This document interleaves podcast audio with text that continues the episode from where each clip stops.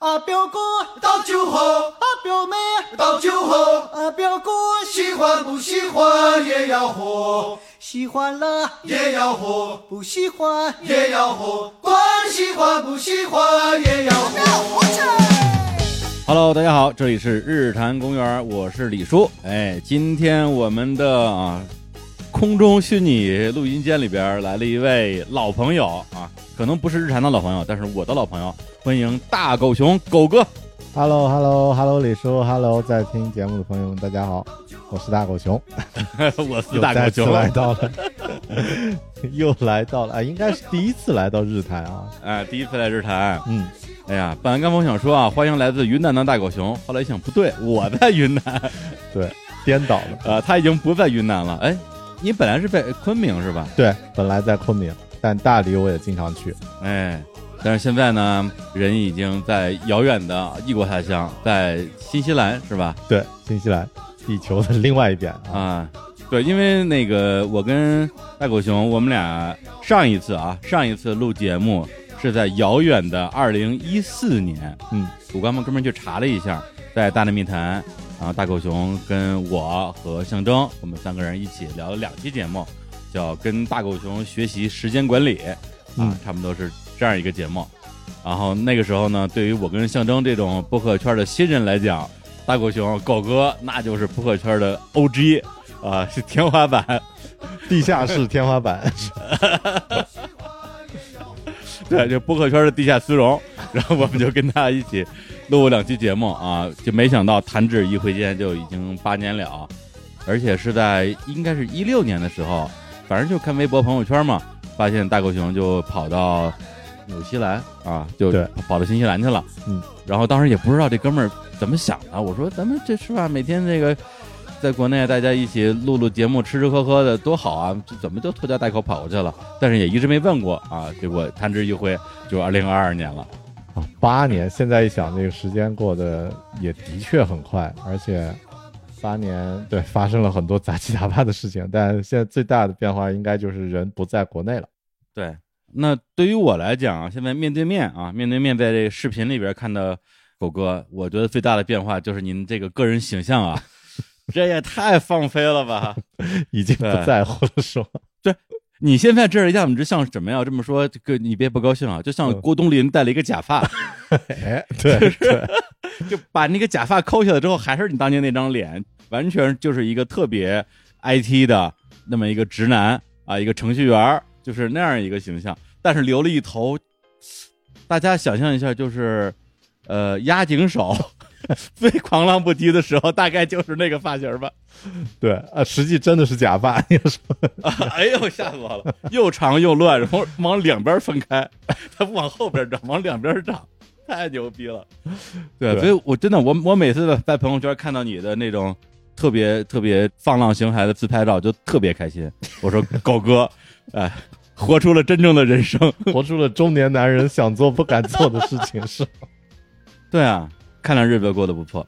行，那今天请狗哥过来啊，不是纯叙旧的啊，主要就是要给大家推荐一本儿啊，由大狗熊啊，这个本名能说吧？啊，能说能说，什么都可以说。呃 什么都可以说啊，对对啊，就是他的身份证上的名字啊，也是他写书用的名字，叫做刘金娣，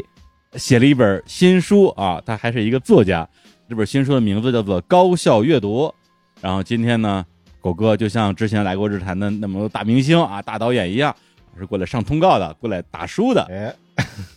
我突然想起，就是说咱们这本书讲阅读是吗？然后这个嗯几年前咱们在这个大内做的是时间管理，对对对，好像都是以一个哎专家的这个身份，然后来来讲。嗯但实际上，我觉得反过来，李叔在对面嬉笑怒骂，你的时间管理、你的阅读经验也挺丰富的啊。但是我在这儿开始啊，我还不行，班门弄斧，我没有。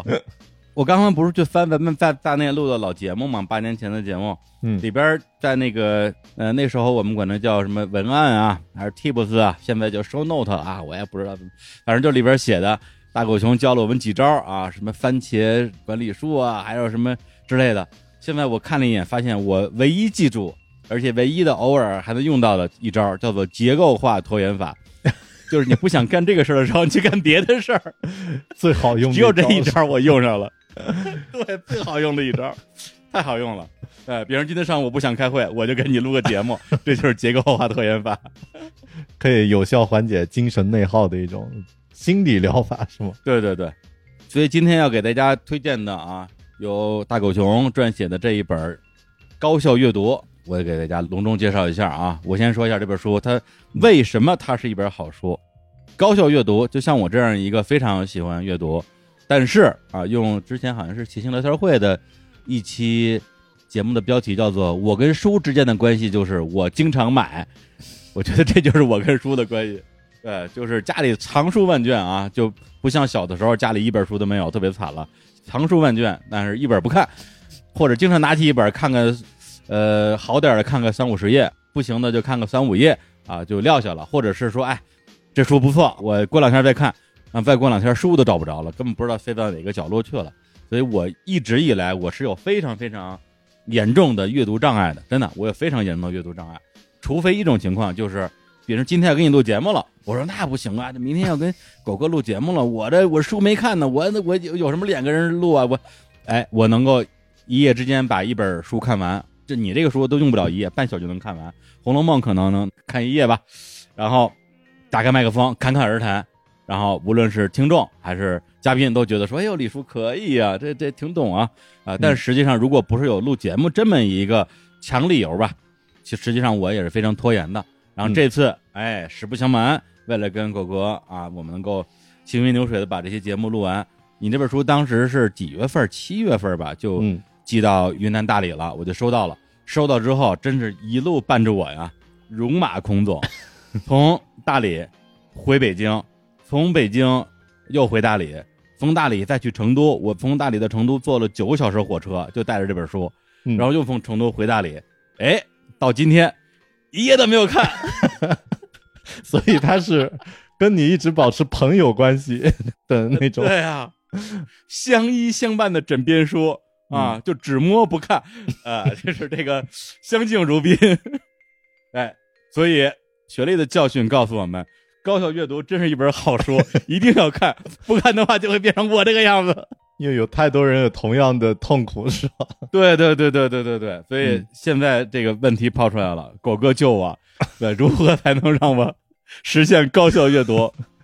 我觉得首先要感谢，最终你还是带着他，是吧？让他跟你这个肌肤相亲，但是没有更进一步。啊，对对对，然后我觉得具体要说阅读的话，当然有一些技巧，但我现在同样用之前咱们那个结构性拖延法的方式，我先精神上缓解你这个问题、啊，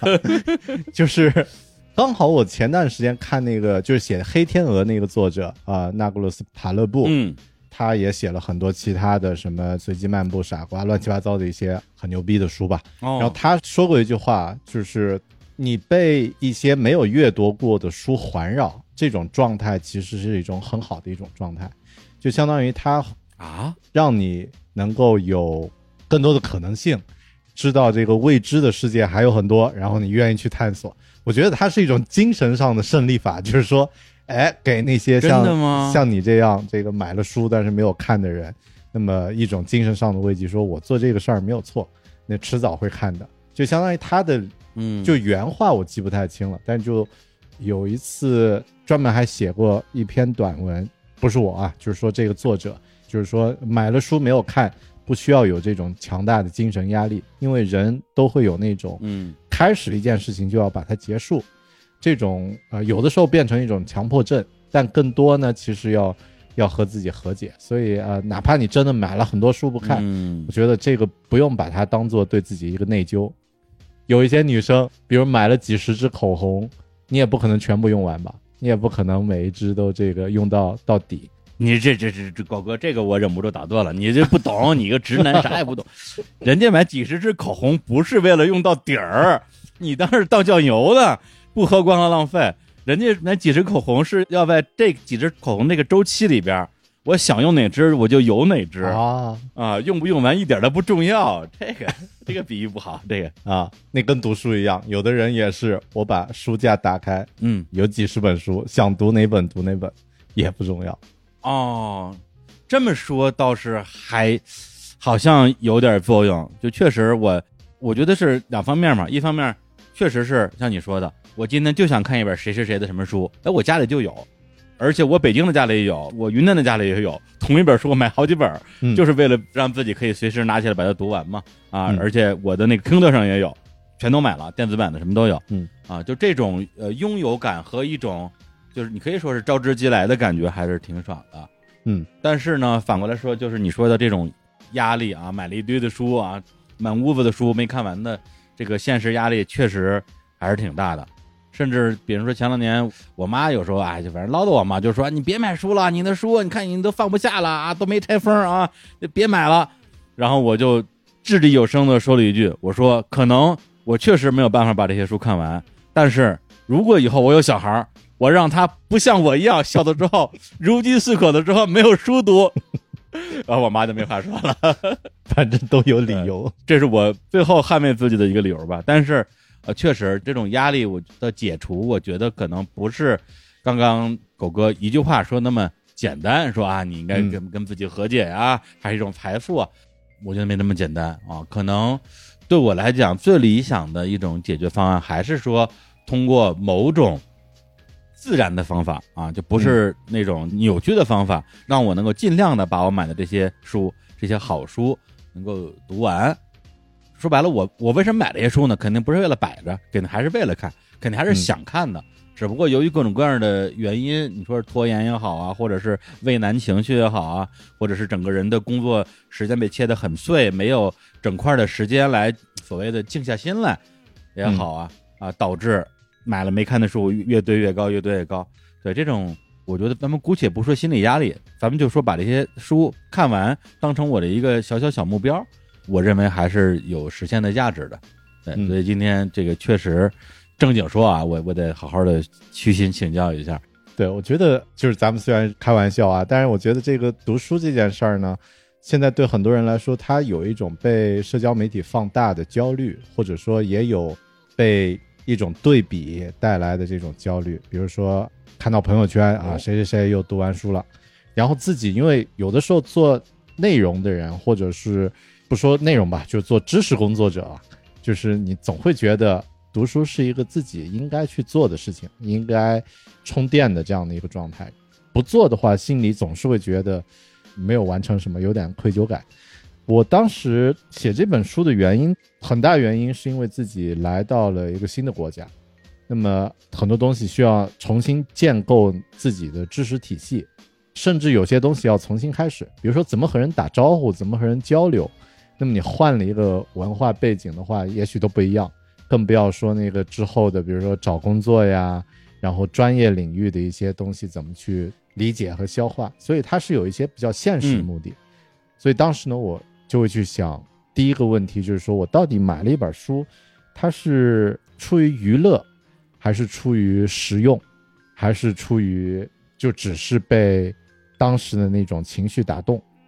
那么嗯，也就是说，把它简单的先分一个类。那么，如果是出于娱乐，不看完，甚至不开始看，其实是没有任何关系的。嗯那么就当这几十块钱买了个开心而已，就放在那儿做一个装饰而已。对对对，买个好心情，就买的时候爽那一下值了，就能喝了罐可乐。对，那它其实就缓解了自己的那个情绪，也就 OK 了，它的价值就就实现了。然后呢，如果这本书是为了实用解决某个问题，假设比如说你说你在做播客啊，然后呢这个有一个什么设备上的一个问题，然后呢啊想要了解，然后呢就去看别人是怎么搞的，然后你买了一本书，那么可能这本书有三百页，其中只有三页是关于你的这个设备上的一个问题，给你提供了一个解决的嗯方案。那么你把这三页读完了，这剩下的撕掉扔掉其实都没关系。但是通常我们不会那么极端啊，嗯我们可能就放在书架上，呃，有机会再看一下。卖给多抓鱼。对，卖给多抓鱼。对我之前家里有本已经严重过时的工具书啊，叫做《苹果物语》，我就卖给了多抓鱼，作者也叫刘金娣。希望能卖了个好价钱，结果发现是我是另外一个叫刘金娣的人买的，是 吗？啊不不不不不，我是觉得那本书我比较幸运，就是当时卖的还比较早，后来这本书好像多抓鱼就不收了。对，变成完全过时的东西。对，就是这是第二种情况，就是说你真的是需要去实用去解决某个问题。对，然后第三呢，就是那种可能有的书是那种呃，我们读了以后会觉得，哎，真的对我人生会有启发和帮助，或者刚嗯开始读一两页的时候，你就发现跟你 click，就是有那种哎，就是非常吻合，就像你的这个真命天子一样啊，或者是这个白马王子一样。嗯。但是呢，又发现它很难，或者说自己需要去花时间和精力投入的。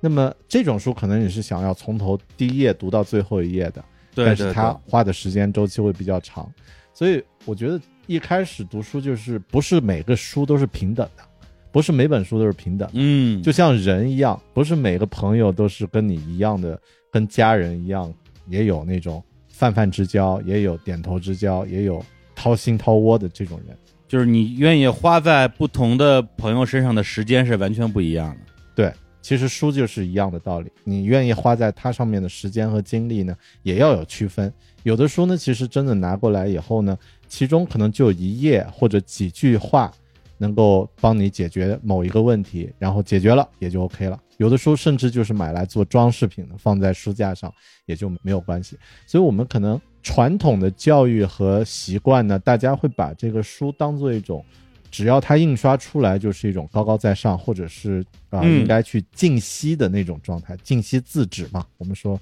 印出来的文字就应该很尊重，其实没有必要，就是你嗯可以去把它当做就是一个信息的载体而已。就像我们以前的什么软盘、光盘，嗯，其他的东西，那么它只是把这个信息传递给你。但是书本身的印刷质量呀，或者那些，它是一个呃让你的体验会变得更好的。那么广义来说呢，其实我们现在看的视频，比如说大家在听的这个播客，这些都是广义的书，它其实也是承载了一个信息的载体，传递给了在消费的人。那么自己去区分，就是每个人读书的时候，首先可以自己去区分，就是说这个信息到底对我来说有多重要。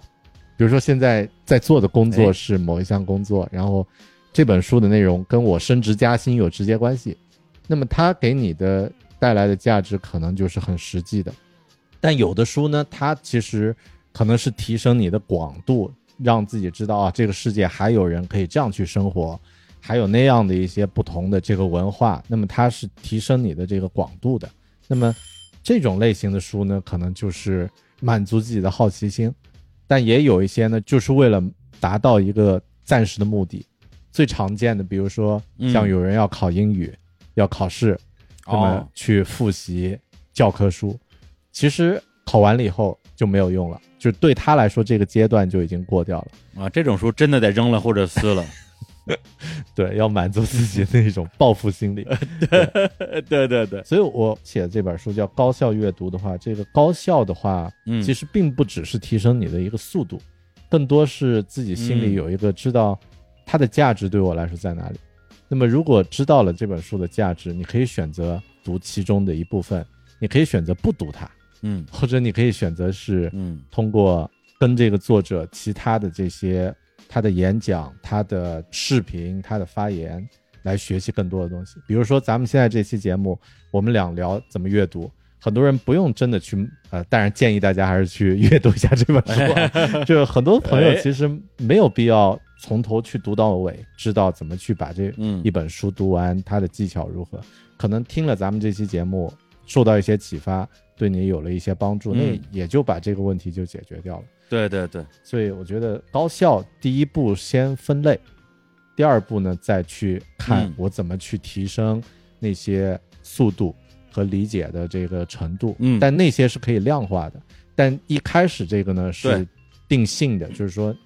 你觉得这个东西有对你来说的价值在哪里？如果没有价值的话，那么不去阅读也没有太多的内疚。那这一点是需要去不断去提醒自己去练习的。对，举个不恰当的例子啊，就是首先你先得确定哪些书值得读，哪些书不值得读。比如说《高学阅读》这本书，你听听节目就行了 啊，你就不用读了。呃 不恰当啊，不恰当啊，我只是举个例子啊。是接受。好，那假定现在有一本书已经在我眼前了，我是特别想读的。对我来讲，最直接的例子就是我，因为平时我在家里有偶尔做做家务、做做饭，那么我听的最多的节目是梁文道以前做的那个节目《一千零一夜》嗯啊，也是一个讲书的节目嘛。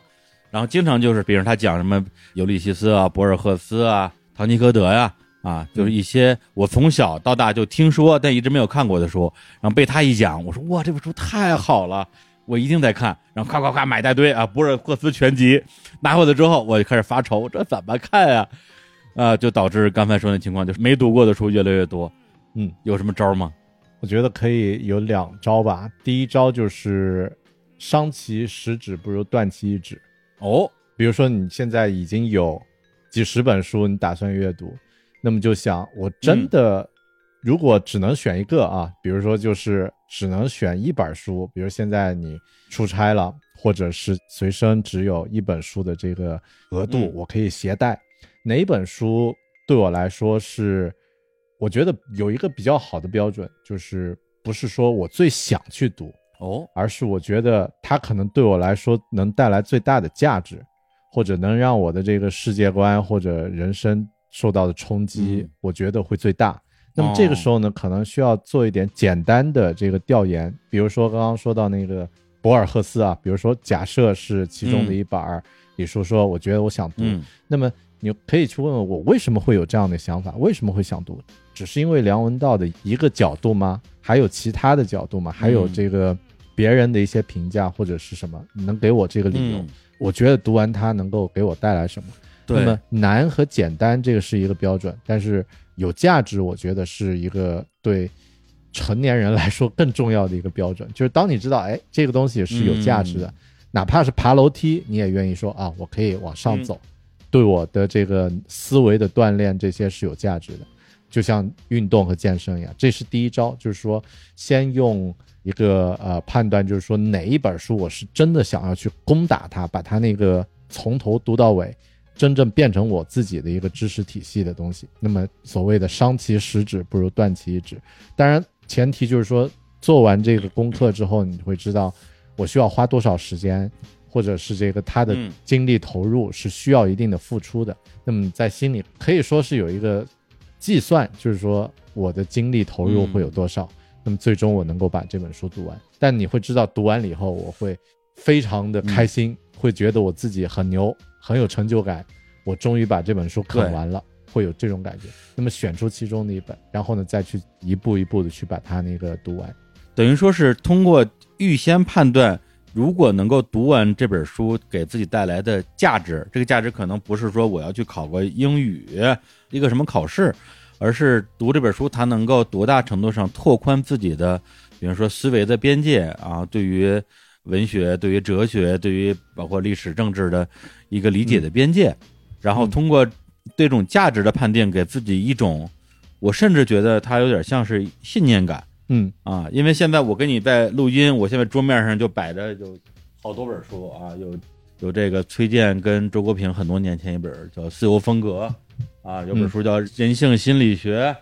啊，还有冯内古特的一本书叫《囚鸟》啊，然后嗯。还有李泽厚写的《美的历程》，你单拿出来好像都是挺好的书，但是对，就在我手上有一本书叫做《红楼梦》，我要是能把这个看完，从此以后我就是一个看过《红楼梦》的人了，这个信念感是绝对不一样的，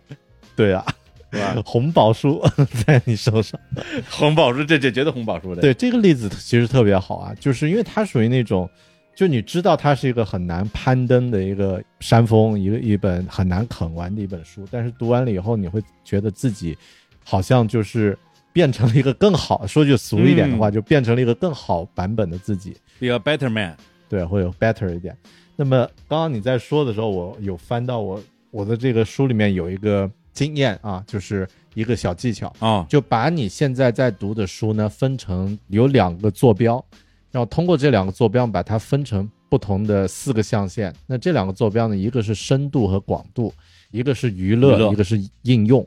那么这个是我的初级的一个一个分类，但是每个人可能也有不同的分类。那么这种分类分下来以后呢，就可以得到啊每本书，比如说《红楼梦》，它是李叔你想深度阅读的，那它在这个深度的这个象限里面，然后它在娱乐和应用这里呢，其实又不一定用这样的指标，因为它可能介于两者之间，你可能在读完了以后，有的东西你可以用在自己的工作里面，就是用在你的这个跟嘉宾的访谈啊什么的，但嗯也可以说算是自己的一个娱乐，因为娱乐不是简单的东西，有的时候娱乐其实也是稍微有点挑战的东西，也是娱乐。那么当这种分类做完了以后呢，大概就知道现在我等待我阅读的书有哪些分类。那么甚至是说，你在这个嗯刚刚你说的那些书里面，如果你把它们全部放在这个象限里面，会发现，哎，有的可能在这边，有的在这边。那么一段时间内的优先级，可能我就先读这边的书，我想嗯先拓展自己的这个思维或者是什么。然后一段时间呢，可能比如假期来了，我想读一点轻松的，那么就在另外的象限去、嗯去选择。这样的话，可以确定一些自己的这个阅读的优先级。啊，那么刚刚有提到说第二个技巧啊，就是第一个技巧当然就是突破一个真正难的、有挑战的，然后让自己最终会觉得很爽的一个一个山峰啊，一本艰难的书。第二个技巧呢，就是对那些没有那么重要和它并不是那么需要从头读到尾的书呢，就去破除那种嗯我一定要把它开始和结束，一定要从第一页读到最后一页才是完整的读完一本书的这种这种观念呢，可以哦打破。因为是这样的，就是说，任何一本书，特别像很多非虚构类的书啊，包括我这本高效阅读，这种非虚构类的书呢，有的时候它就是一两个观点，然后引申出了一整本书的一个体系，嗯，凑出了一本书的厚度。对，凑出了一本书的厚度。那么最核心的一些观点呢，其实它可能就那么几句话，甚至一篇文章的幅度，甚至是一个例子就 OK 了。比如说我、嗯我们以前可能有本书叫什么“细节决定成败”，或者是啊，看过什么，海底捞学，就是以前类似这种什么海底捞学管理，海底捞你学不会。就这些，其实它就是罗列了一些事实，甚至有一些事实呢，也有点跟这本书的核心理念没有那么直接的联系，就凑在一起的。那么对于这些书，其实没有必要说我一定要从头到尾给他读完，呃，不用给自己那种心理上的这种压力和负担。那么就相当于你能够把其中的一一部分转化成自己的知识，就是一句话，或者是就是一个心得的收获，那么也就够了。其实就破除了那个嗯我要把这本书从头读到尾的这种内疚感吧，就是心里的这个焦虑可以破除。这个是第二种，就是认真的去对最好的那本书，就是认真的去对你最重要的朋友。然后呢，对于其他的啊泛泛的朋友呢，就 交浅就不必延伸，就是就是那种概念啊、跟人差不多。嗯对，花一个小时喝个下午茶就可以了。对，哎，这第二种书，你能举一个例子吗？因为我自己感觉啊，我好像就没买过那种说，我买的时候就觉得这本书不用看完，只用看其中一段就够了。我好像就没买过这样的书。嗯，对，所以我现在脑子里就是没有这样的例子。啊、我举个例子，我觉得不一定跟你的经历完全一样，但是有点嗯类似。就是我在几年前读一本书，叫做《假如佛教是这个样子》，还是什么？就是它是一个洋人的观点，这个西方人的哦视角来看那个佛教。然后呢，嗯我当时拿起来读那本书呢，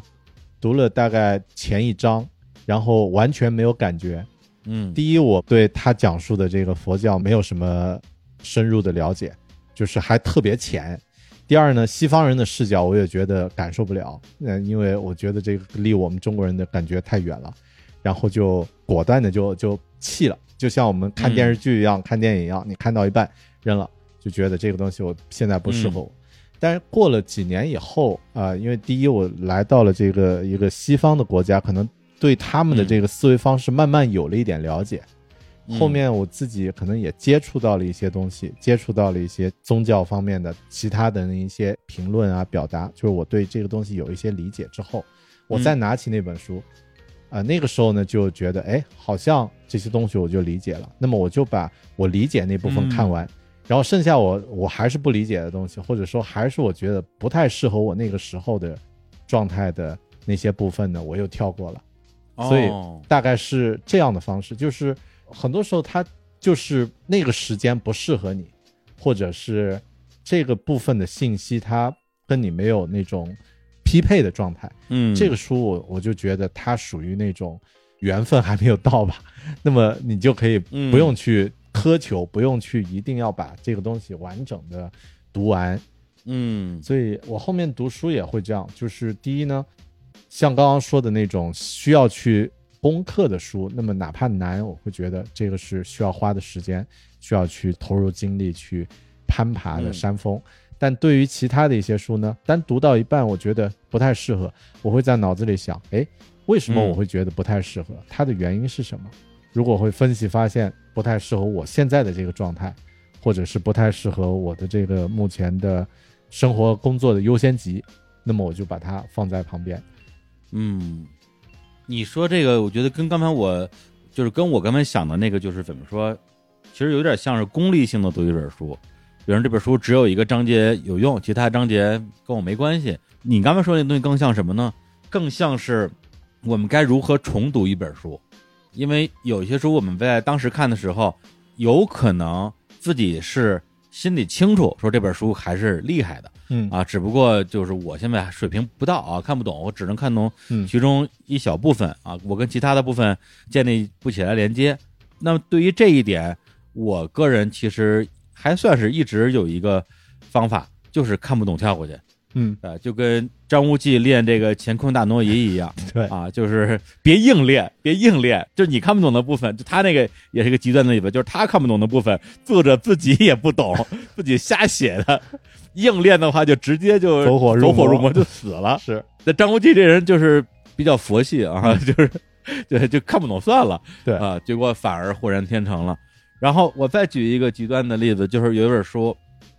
狗哥可能也听说过，是奥修啊，印度的一个学者、哲学家啊，写了一本书叫《庄子心解》，就是一个印度人写庄子的。然后我是很多年前也不知道为什么就买的这本书，然后买完之后我就看了，看了之后就扔到手边上了。然后一直到去年啊前年的时候，我把这本书又翻出来，翻完之后，我发现我在书上不但看了，还划了好多的线，还写了好多的批注。批注的内容大概是这样的：图啥？装逼吧，别吹牛了，你这是洗脑，就全是这种评论。但是就在二零二零年的时候，特别是疫情之下，可能整个人也产生了很多的那种对于世界的这种焦虑。嗯再看这本书，我说这本书好啊，字字珠玑啊！我当时只有一个想法，就是想痛批我的痛批，啊，就特别有意思。这个例子特别过瘾啊，然后也特别有代表性。就是如果你没有觉得过去的自己是傻逼，那么其实也说明这一年也就是跟过去一样，没有任何变化。对，像过去一样傻逼呗。对，所以我觉得这是一个特别好的一个例子，就是说他那个时候自己没有理解或者不适合自己，那么之后会有更多的其他的感受。有的时候其实世界上好的书千千万万，但是合适自己或者跟自己这个匹配的，有的时候真的是也就那么多，呃，很少的，所以不用嗯特别去强求，特别是。现在不是有社交媒体和网络那么发达，然后很多人也会受别人的一些感受或者是一些引导，说啊这本书是人生必读，这本书是创业必读，这本书是什么？然后嗯，你会觉得我不读是不是我就 out 了？或者我读到一半我觉得很难，不像你们说的那么好。像当年有段时间我记得就是说乔布斯传是吧？每一个做创业的人，你不读乔布斯传，你就你就是 out 了。然后很多人就是我读完了，如何如何，呃，这个我一晚上就读完了。嗯其实你随便问他一点嗯，根本都是吹的。那么更多也就是出于这种心理上的一种，我要跟你匹配，不然的话，我好像没完成这件事儿，就有焦虑感。创业不读乔布斯传，身家上亿也枉然。是，对。那回到李叔，你刚刚说那个例子啊，我觉得嗯你有一个习惯，是我在我这本书也也强调的，就是嗯当你阅读的时候呢，不管觉得怎么傻，或者是没有必要，或者是不理解，把你的心得和这个问题用哪怕是摘记的方式，能够记录下来，最好呢能够有一些自己的这个感受能够记录下来呢。那么其实就是以后的这个线索，就是读一本书是我们跟那个写书的作者进行互动的一个状态。那么互动的这个嗯最后沉淀下来的那些东西，就是我们能记录下来的这些东西。比如说你画的线，哦，写的这个摘记，或者是朋友圈发的感受，嗯那么这些东西嗯其实它就是最终沉淀的东西，就是它过程本身记录的过程本身，也就是沉淀的这个状态。所以这个习惯是，如果嗯在听节目的朋友也有这样的阅读的这个困惑呀，或者是觉得什么的，那么第一就是把这些东西记下来。如果是纸质书，大胆的在上面写，你买了就是你的，不用担心这个把这本书哦画的乱七八糟。但是有的人可能有洁癖，但是卖给多抓鱼的时候就会折价呀。哎，很实际啊。哎，所以你是不反对在书上写写画画的是吧？对我写的这本书里面呢，总结了不同的方法，因为有的方法是，比如说你哦图书馆借的书，你跟朋友借的书，你不可能在上面乱写啊，那当然不行。但是，朋友都没得做了。那个会有一些具体的方式，比如说通过扫描，然后这个呃影像识别的方式，或者是用那个便利贴等等啊，就是有一些技术的手段去记录。但我自己的书我是不反对，我大概就是把它理解为，它就是一个信息载体，它就是一个知识的嗯载体。那么甚至有一个极端的例子，我不知道我是从哪儿听到的啊。假嗯设你觉得这本书读完它很难，每天撕下来一页，然后你把这一页读完哦，扔了，那么最终可能你哦这本书花了四十块钱，然后你这种方式能够坚持把你这本书读完，那么它其实也就就是为你创造了知识上的价值。嗯可能就不要把这个文字的这种载体作为一个价值的本身，因为它也就是一个容器而已。其实就像我们喜欢音乐啊，那么现在的人收藏一个唱片、一个卡带，更多是作为一个嗯，收藏品。那么你说这个收藏品对嗯具体的那个音乐的价值，其实你在听的状态下就跟你互动了，跟你共鸣了，其实就创造了它的价值。对，所以就像我们现在，如果你你在比如说 Spotify 啊、网易云音乐啊这些平台去听一首歌，你觉得很开心，和听一首磁带觉得很开心，其实重要的是那个内容让你很开心，那首歌让你很开心，对，而不是说具体承载它是什么载体。所以从这个角度来说，我觉得书本身也是载体，在上面画呀、写呀，其实 OK 没问题。嗯对，因为我是有挺多的朋友对于书籍的收藏保养啊是有自己的洁癖的，甚至有些朋友是绝对不对外借书的啊，他的书谁都不借，就是因为他觉得别人会把他的书弄脏、弄破、折角这些东西，他特别受不了，而且他们会很很生气。这个我觉得能理解，就好像我有一张我喜欢的唱片，我借给你，你你给我对弄得脏了吧唧的啊，用来盖泡面，那我肯定也不高兴啊。但是如果就像刚才狗哥说的，我们能够理解书它只是一个工具的载体，就我们要的是里边的内容，特别是里边的内容跟我自己的一个理解交融跟结合。就再举一个张无忌的例子，嗯张无忌跟张三丰学太极剑，是吧？啪啪啪啪，是现场教，而且当着所有敌人的面教。教完之后，问张无忌说：“你你记得几成？”说记得五成。然后说啊，那我再给你演一遍，又演一遍，说记得几成？说只记得两成了。张三丰说好啊，孺子可教。对，无招胜有招，无戒胜有戒。也很好的一个例子，我觉得就是对于这个书的价值要有一个可能有一个自己的判断吧。对，我也很理解那些就是不太喜欢在书上嗯涂写的这种人，嗯但是关于涂写这个事儿，我我忍不住多说一句，就就是我对于在书上胡写乱画这个事情，还是非常的，我觉得能够帮助到我去进行阅读的。嗯就是说的夸张一点，比如说一本书，一本书，如果我是你不允许我写写画画，我一口气看完，我可能真的就记得可能两成三成吧。嗯，如但如果你允许我写写写画画，我说的夸张一点，只要是我拿笔画过的句子，我都能背下来。嗯嗯，对，就是你在画的时候，你会有一种哇，我这句话我真的读进去了的感觉。对我之前好像是就是跟那个六神磊磊聊金庸之前啊，因为第二天就要聊了，他那本书巨厚无比，我看了两天还是三天，然后一边看一边拿笔画，一边看一边拿笔画，然后跟他录之前打开书哗一翻，把所有拿笔画过的东西再看一遍，就练成了啊，就是那种感觉。啊，对，所以这个方法，大家如果没有这个阅读啊，对于书籍的洁癖的话，嗯，不妨一试。是然后我不知道，就是你自己的习惯，就是你也会写写画画吗？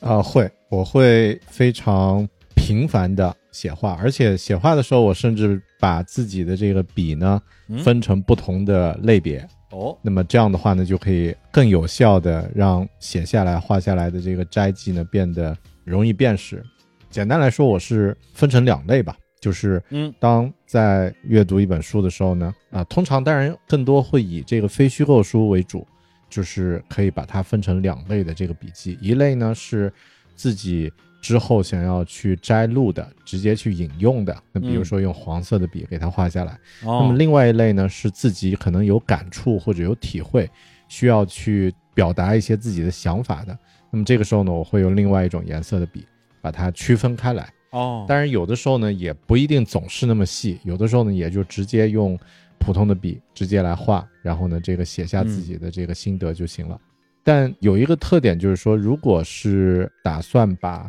自己的这个摘记和笔记以后电子化，那么嗯荧光笔会比钢笔或者会比直接在上面画线会更好一点哎，为啥？啊、比如说现在有很多这个 App 第三方的软件，它可以识别你的这个笔记，通过这个软件扫描的方式呢，把它变成这个文本。哦，呃，如果是用笔在下面画的话呢，它其实把那个信息有一点干扰，啊、你在识别的时候呢，会影响它的准确性。嗯但如果你用荧光笔直接画，其实对软件来说它是没有区别的，就是颜色有一个深浅而已。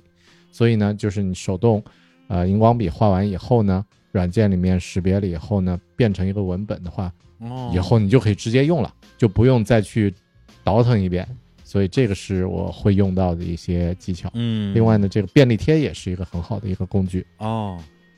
便利贴怎么用啊？比如说，我跟你借了一本书，然后我知道嗯你是非常鸡贼的人，不让这个别人在上面 哎写写画画，不能这那么说呃啊！我爱惜爱惜，爱 爱惜爱惜，对。那么最常见的一个方法就是说我直接啊、呃用便利贴在要摘记的地方呢贴出来，那么在上面来写内容。那么这个其实有几个好处：第一，它不伤书；第二呢，嗯啊、你写的内容的位置是以后随时可以找得到的。第三呢，比如说这本书是借的，那么所有的摘记弄完了以后，你直接把便利贴拿下来排在一起，比如说贴在桌子上拍张照片儿，嗯，那么这些原始的这个笔记就不容易丢失了。哦，啊，其实李叔你有提到这个梁文道啊，他的那个一千零一夜讲书的，那么有几个镜头，如果你看那个他的视频的话，你会发现他的这个纸质书侧面是密密麻麻，有贴满了这个便利贴。哦，呃，有机会你可以找那个视频来看一下。嗯，用便利贴的话，相当于是你把你的读书笔记直接写在便利贴上，是吧？对，一是可以写笔记，也可以写页码，就是都可以随意。还有一个好处就是说，因为便利贴本身它的空间有限，嗯就是它只有那么大的一个很小的一个尺寸，那么你就需要去比较精炼的去把内容写下来，比如说可能就是一两个关键词，或者就是一个问题，那么这样的话呢，其实它也有助于说让你在阅读的时候呢，有一定的自我总结，而不只是说啊、我去抄下来或者是记录下来，因为人的记忆是这样的，只要你在记的过程中稍微多花一点精力，或者说有一点阻力的话，那么效果会更好。就像我们平时做运动一样，就是你受到的阻力越大，最后呢锻炼下来的效果越好。读书的时候也是一样的，比如说你这个笔记是用手写的，就要比用嗯电脑去打的效果要好。对对。然后如果是用电脑打的呢，要比用这个电脑直接在上面划线又会更好。对，那刚才狗哥给大家介绍了一些小工具啊、小方法，嗯那接下来要进入到我个人最关心的环节了。因为之前我听谁说呀，说梁文道一年能读三百本书，还是两百本书啊？嗯但是这东西你要是别人说，我可能觉得说哇，那吹牛呢，你嗯干不干别的呀？对吧？但是他的话呢，我有点不敢不相信，因为嗯他毕竟是一位老读书人了。对，就光是教别人读书的节目都做了好几百期，可能都不止了。嗯，呃，那我斗胆问一句啊，狗哥一年能看几本书啊？我现在其实还没有达到几百本这样的速度，那么嗯其实也就是保证每个星期读一本，那么一年五十本书，哦，从五年前吧，六年前一直坚持到现在。是一个嗯自己觉得比较舒服的量，嗯，也不影响日常的这个工作生活。五十本那真的，你让我说，我觉得不少了，因为我其实每年年初的时候也会非常模糊的啊，就是我不会什么立 flag 那种，但是心里会有一个目标，说今年怎么也得读个五十本吧，一周一本，嗯不费劲吧？对，但是往往到了年底就开始有点心虚嗯啊。你说今年有没有读五十本？肯定没有，但是呢。二十本有没有？二十本应该有吧，三十本，三十本好像也有吧。有些书本身就很薄，很好读嘛。对你读个那个什么，呃，《绿野仙踪》是吧？这这也算一本书。啊，读个绘本也算。对，漫画不能算啊，漫画这这这太凑数了。对，反正就是觉得，如果真的是像我现在桌子上摆的这些书，《红楼梦》啊、冯内古特呀、就这种书，我觉得一年看个五十本，我对自己应该就挺满意的了嗯啊。但是并不容易。嗯你觉得阻碍你看不到五十本目标的这个最大障碍是啥？哎，好问题啊。嗯，你正经问我，我正经回答啊。嗯那第一个肯定是忙，就是绝对的时间上的这种冲突啊，嗯因为每天要生活、工作、娱乐吧，对对，这些事情会占据生活的绝大部分的比较完整的时间。那么读书，就是我特别羡慕那些我早上起来之后第一件事是先读三个小时书的朋友啊，因为确实有这样的朋友，我觉得这个人家怎么说呀，管理时间能力确实更强，或者说更能够去控制自己的时间的安排吧。那嗯。我我肯定做不到。第二个就是有的时候会读不进去啊，比如说现在你说有都不用说太短，比如现在有一个半小时时间，其实你真看书的话，恨不得半本书都能看完了，对。但是一个半小时时间，心静不下来，嗯，就拿起一本书，可能看两行之后，觉得哎呀不行不行不行，看不进去，就心浮气躁吧，嗯，这个是比较常见的一种情况，但实际上心里还是挺想做这件事儿的，并不是不想，嗯。然后第三种情况是我个人最唾弃自己的一种情况，就是在一个理论上的最佳阅读时间，就是晚上躺在床上的时候。你想想，假如啊，我希望做一个又有文化又健康的人，嗯，那在躺到床上之后，拿起一本书，不就是最佳选择吗？你看进去了，你就有文化了；你没看进去，睡着了，你就健康了。就是两边都是好结果对啊。但是我作为一个床头柜上、手边上永远放着至少二十本书的人，往床上一躺的第一时间还是刷手机，嗯刷会儿朋友圈啊，刷会儿社交媒体，然后再上上网啊，再跟朋友有一搭无一搭的聊聊天儿。一看，我操，两点了，哎呀，咪咪咪不不行啊，这不能熬夜呀、我这肝不行了，哎呦，肝疼。对，等于说就是最后书也没读成，然后健康也没了、嗯啊。但是我怎么就不能把这个破手机扔到外边去呢？真的做不到啊！这这个，哎呀，说的我越说越惭愧。啊，咋整啊？打一副，打一副，救救俺！李叔刚刚说的第二个问题啊，每个人都有，我也有啊。但这个问题其实就大概说一下我现在的一种每个阶段的不同的这个认知啊。一开始会觉得有自我否定，现在我大概认识到了是这样的，有几个原因。第一呢，我们的意志力和精力是有限的，是稀缺资源。那么这种意志力呢，它不是说按照你的心愿去转移，它是根据你每天嗯消耗的这个比例，比如说一天早上起来，可能就像满血一样啊，我是百分之百的血，早上打了个电话，剩了百分之八十，然后中午吃饭的时候去跟别人交流，可能又消耗掉一部分，下午开个会又没掉一部分。其实到晚上那个时候呢，你的意志力是最低的，那么这个状态要去逼着自己去做什么？计划之内的什么学习啊，或者运动啊、嗯减肥节食啊，都会特别的难。相当于我已经把哦意志力消耗掉了。那么简单的办法，你就说第一，最好调节一下时间。如果阅读这本书对自己来说很重要，能不能就是在起床或者嗯睁开眼睛的时候就去先看个十几页、几页？嗯第二呢，就是辨认消耗意志力的东西和这个会给你补充精力的事情。有有有那么，有一些补充精力的事情会自己不太愿意去做，比如说运动啊，或者去散个步啊，对对对，但它整体是对你的精力和状态是有补充的。但是像刷手机呢，我们都会有，我经常也是这个，因为你会忍不住。但这些手机软件它是设计过的，它是去抓住你的这个人的这种弱点，很难去跟它去做对抗，最好是绕开。就是给自己设置一些不太方便的这种方式，比如说拿得远一点，比如说你晚上想刷手机，嗯，手机就放在 办公室物理隔离啊，或者是把那个软件删掉啊，把微信朋友圈暂时关掉，第二天早上再开，类似的。嗯但是这种物理隔离，我觉得最难的就是你可以主动去做，嗯，因为被动的隔离咱们都经历过，就是坐飞机，啊，因为对现在这个手机这个东西啊，除非你喜欢打手机上的一些不用联网的游戏，否则如果你的手机不能上网，它跟一板砖也没什么区别。现在对，所以我每一次只要是一上飞机，特别是北京飞大理，差不多的飞三个多小时嘛，嗯哇，那效率要一个高。嗯对，坐一趟飞机就能看一本书。对，但是 Our bodies come in different shapes and sizes, so doesn't it make sense that our weight loss plans should too? That's the beauty of Noom. They build a personal plan that factors in dietary restrictions, medical issues, and other personal needs so your plan works for you. Noom doesn't restrict or shame when you want to treat yourself. Their flexible program focuses on progress instead of perfection. You don't have to give up carbs or anything.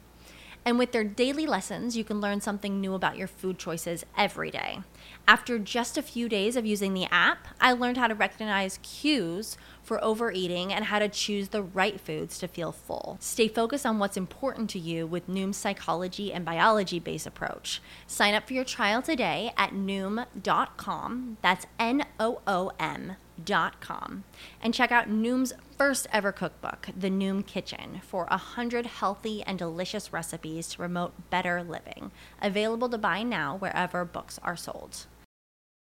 每一次我都说，哎呀，以后我要经常就像坐飞机一样。为什么那个东西叫飞行模式？不就是让你去用一个很简单的一个按钮，让自己达到一个飞行状态吗？嗯根本做不到。嗯，还有一个比较狠的，就是说你跟一个朋友打个赌，然后说这两个小时不上网，上的话就赌输了，输一千块钱，提前把钱先打给对方。哇，当然那个是对自己比较狠的话，也可以试试这招。我没试过啊，但不知道有没有用。啊，但至于说阅读的这个一年要必须要读多少本书，我觉得这个其实也会存在一个比较，就是当我们看到网络上有人说啊，我一年读一百本书，对，那么其实每个人有不同的习惯。比如说你提到那个梁文道的，他是本身是职业、是爱好、是工作，几个东西加在一起，然后再加上自己的可能生活习惯、时间这些都配合好。呃，梁文道我看他有一个采访是说，每天坚持六小时，三十年不变，阅读的时间每天读六个小时的书，每天六个小时，三十年不变。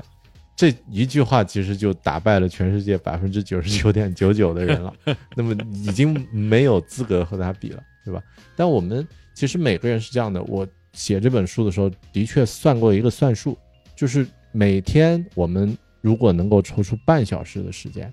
按照咱们正常的，就是没有经过训练的这种阅读速度，大概在四到五个小时，五个小时左右吧，一本中等厚度的书其实是可以读完的。那么也就是相当于十天你可以读完一本书。嗯那么这个速度其实已经超过绝大部分中国人了。中国人一年平均阅读量就是两本书不到啊真的呀，啊，对。而每天半小时呢，有的时候可能就是嗯早上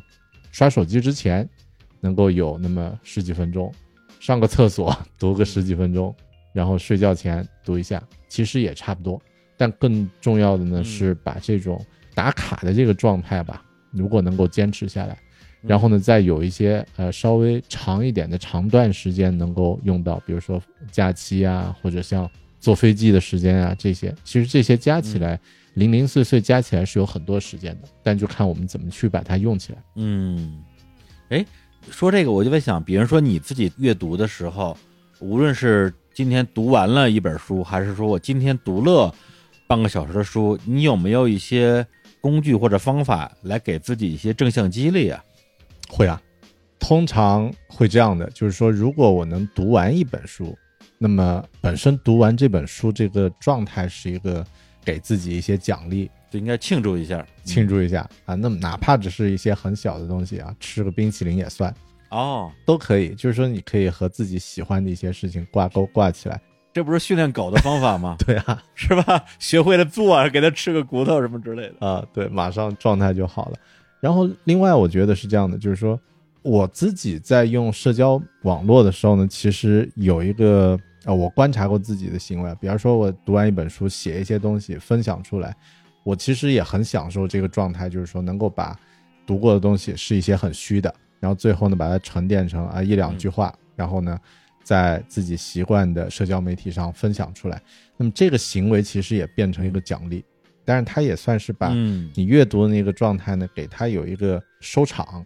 就相当于它也算是一个仪式。那么把它做完了以后呢，嗯，哎，好像的确今天是做了一点事情，是有一些收获。以前大家不都是在豆瓣上做这个标记吗？对，标记一下读过，然后再加两句自己的这种读书心得什么的。是这个其实是一个很好的一个习惯。然后另外像比如说像咱们做播客啊，或者有的以前可能还有人写博客啊这样的一些写读书笔记的这种这种形式，本身也是一种，就最终你如果能把它变成一个输出的话，一是记得更全，然后呢也有一些自己的心得沉淀下来，另外其实也算一个正向激励，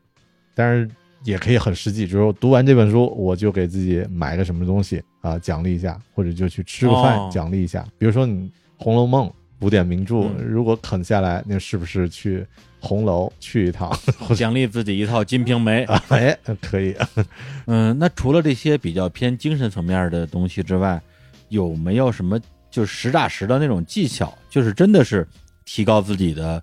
专注力或者提高自己的速度？嗯速度的话，我觉得虽然我在书里介绍过一些很具体的一些技巧啊，那么这里因为时间有限，就简单说两个吧。哎，第一个其实就是跳读，可以适当的去跳跃，但这个跟你阅读的这个领域有关，或者说对于这本书的这个上下文的一个理解有关。比如说，一个程序员他在读一本跟程序有关的书的时候，他知道的东西他就可以跳过去。那么我们比如说平时自己在阅读的时候呢，有一些信息是你已经 OK 了，已经掌握的了，那么就可以主动的把它跳过去。但通常虚构类的或者文学类的啊这些书不太适合，那么你无法去跳读的。对，还有一个技巧呢是这样的，呃，不管是什么语言，其实都适用。就是当我们在读一本书的时候呢，可以有意识的训练自己，或者说呃提醒自己，把每一行，通常比如说一行有二十个字吧，假设啊，那么去把第一个字和最后一个字给它视线上不要刻意的去看它，就是你尽量集中在中间。然后呢，当阅读到第一个字和最后一个字的时候，有意识的把视线跳跃过去。甚至也可以做这种训练，就是随便拿一本书，然后你拿一张白纸，把第一个字全部遮住，然后你去读，看看读下来通不通顺。如果是通顺的话呢，那就说明这个字你可以跳过了。那么同样的，你也可以把最后一个字跳过。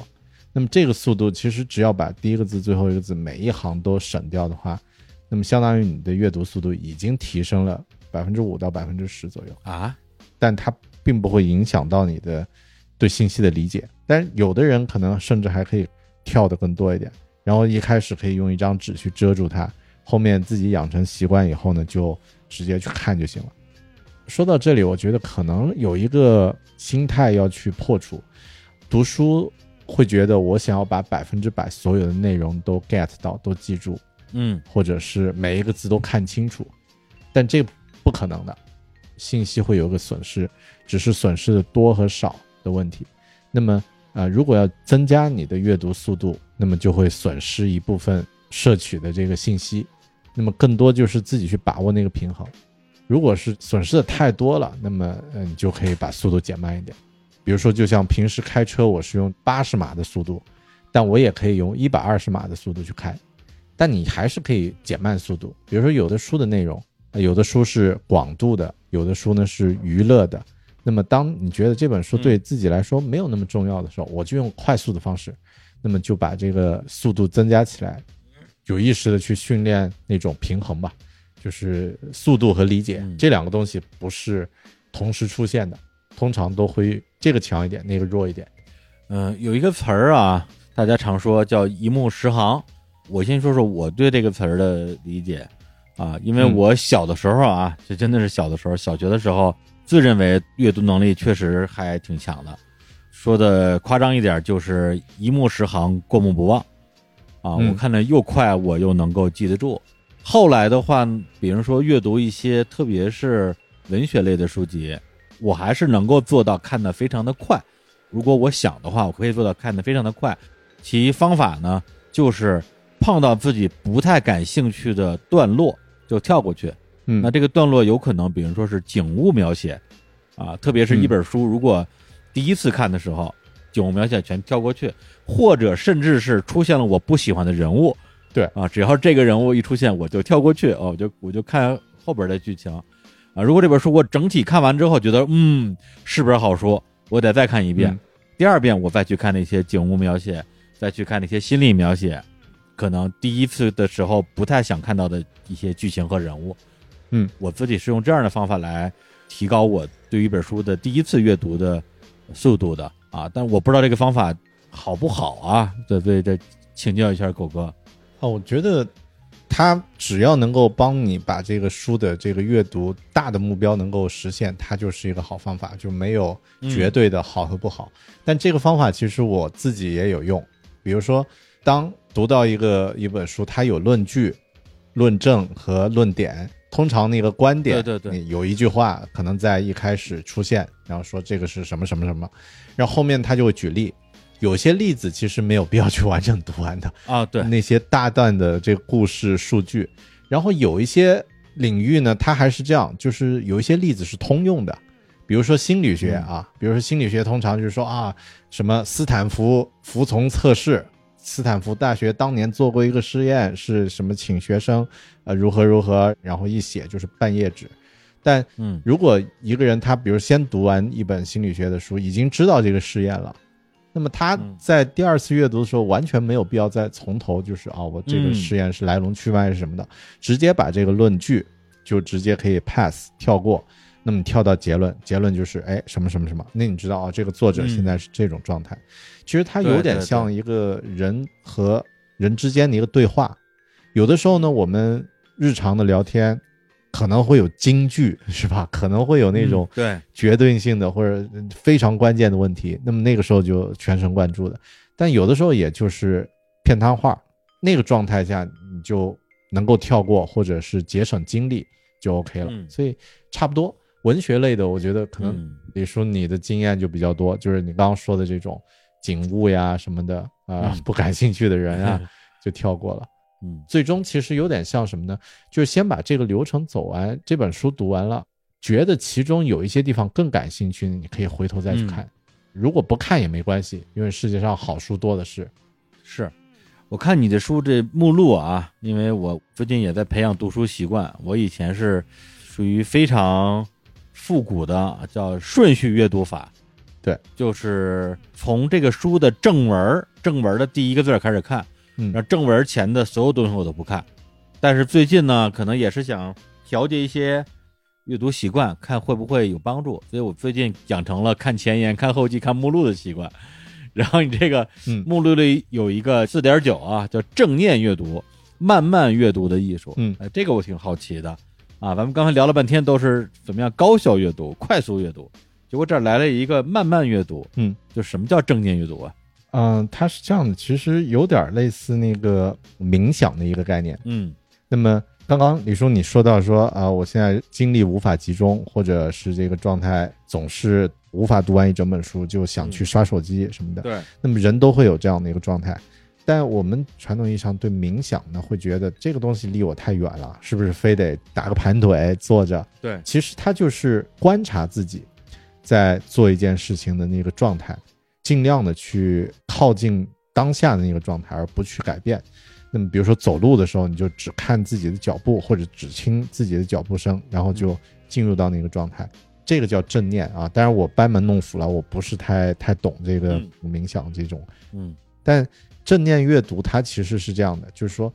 你就在阅读书的时候呢，也当做是自己的一个锻炼，就是对自己大脑的一个锻炼。就是比如说现在我在读的话，我不需要去追求速度，我就完全慢下来，然后每一个字都去花足够的时间去看清楚，然后去体会，然后跟它共鸣，然后再往下再走。那么它有点类似，就是像我们做一些事情的时候，比如你在画画，或者是在走路，或者是在真正的冥想、去呼吸的时候，你就去观察自己在做那个事的状态。其实阅读也是一种嗯可以用来进行这个沉淀的一个状态，特别纸质书啊，因为纸质书它不太容易分心。比如说找一本自己真正喜欢的一个一个题材、一个类别，能够让自己心有点静下来的一个一个书，然后你就哪怕就反复去阅读同样的内容，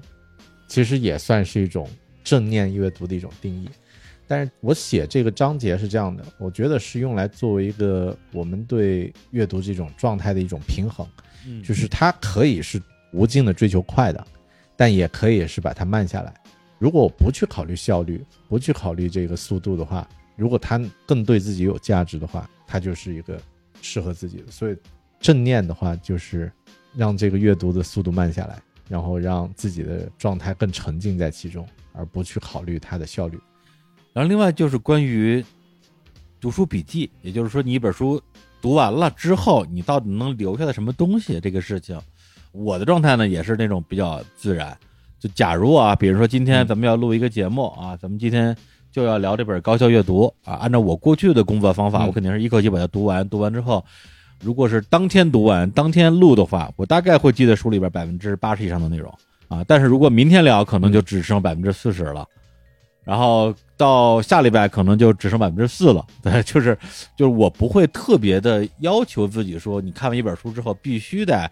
做一些输出啊。如果正好赶上一个输出的时机，或者比如第二天见一朋友啊喝下午茶，我说我昨天看本书，这不是挺好的啊？那其实聊了就聊了。但如果说过段时间忘了，忘了也就忘了，因为我没有办法让自己不忘，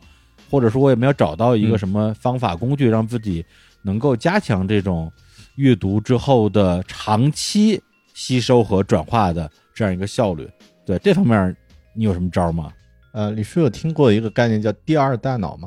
哦，完全没听说过。它是近期或者说近几年吧，国外的一些喜欢提升自己效率的这样的一些知识工作者啊，那么想要用一个外界的一个媒介来作为自己的这个知识和信息的一个延伸，嗯那么叫做第二大脑。通俗一点，比如说像我们几年前或者现在也有人在用的什么印象笔记啊，或者是这种第三方的平台，那么当你把它构建的和自己所从事的领域，然后你的知识体系是同步的话呢，它其实就可以帮助我们把一些信息存储在那个里面，然后需要的时候你再去获取。嗯你刚刚提到这一点，就是比如说我们读完一本书，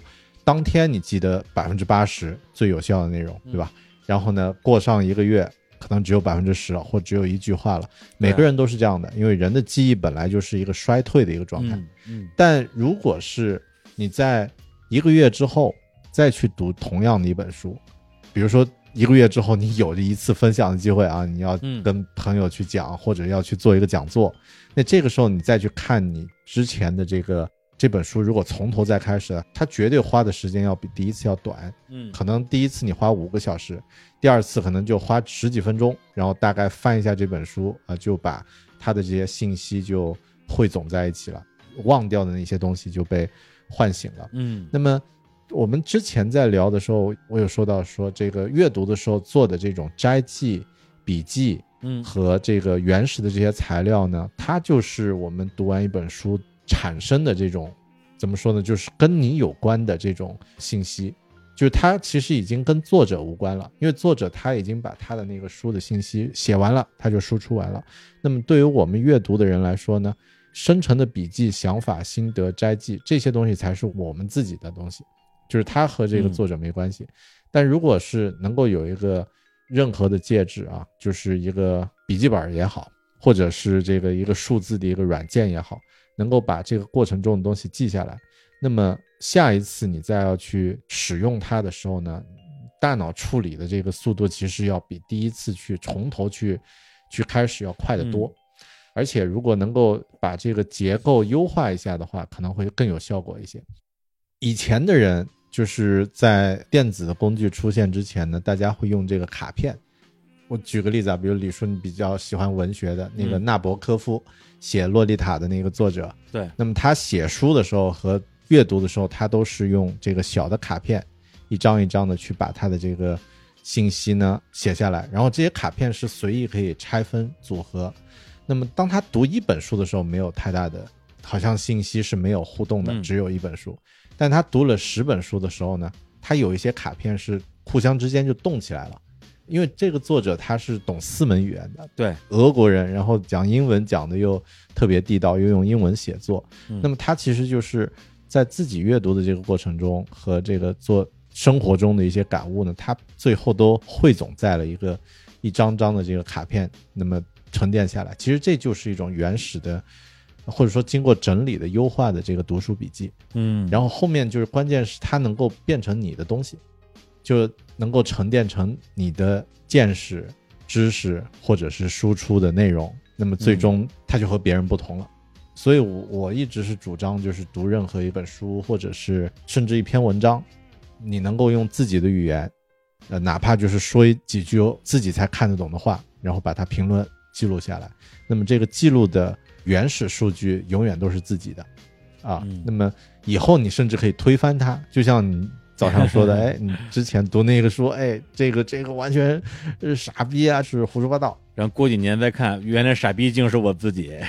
对，那么嗯 那个时候你甚至可以观察我，我当时为什么会那么傻逼，嗯，我现在为什么会是有什么样的外界环境产生变化了？那么可能你就有新的一些感受、一些体会。那么，所以阅读的时候把内容记录下来，这个非常关键。嗯我的一个经验或者说技巧就是说，原始的素材不用去太在意它的形式和最终是谁看，然后什么样的这个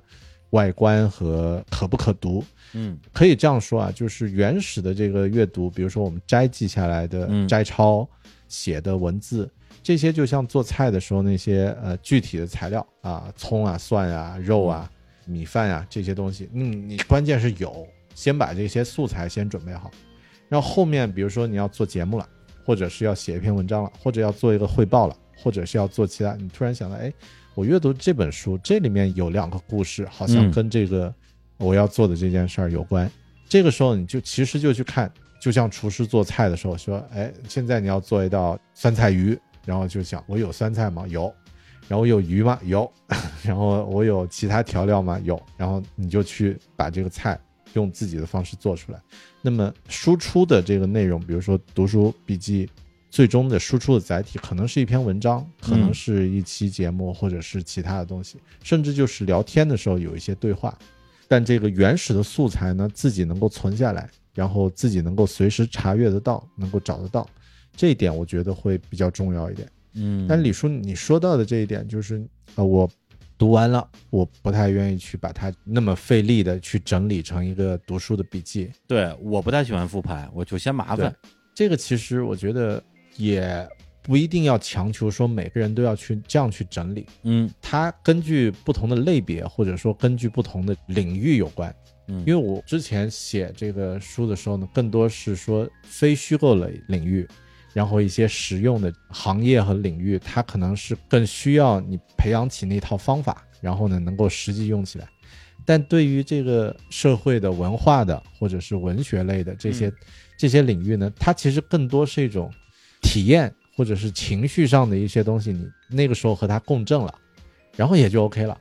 更多也许就是一个能够引用其中的一两句话和你共鸣的也就够了。对，因为理科的话，其实就是学习方法，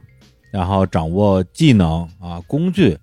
嗯这些东西。文学的话，就像你说的，在这过程之中，实际上追求的是一种体验啊。某种意义上，你看一个文学的作品，就跟你看电影啊、看一个剧，甚至看一个综艺、抖音，本质上没有区别。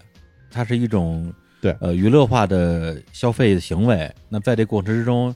你是要找你跟作者或者是作者笔下人物之间的某种关联性啊，这关联性不一定是说你一定要带入他，而是你跟他之间能够产生某种，要不然是文学角度的，要不然是美学角度的，要不然是情感角度的一种共振感。对这种东西，是我们读文学类的书最看重的。所以很多时候，文学类的书你也很难说，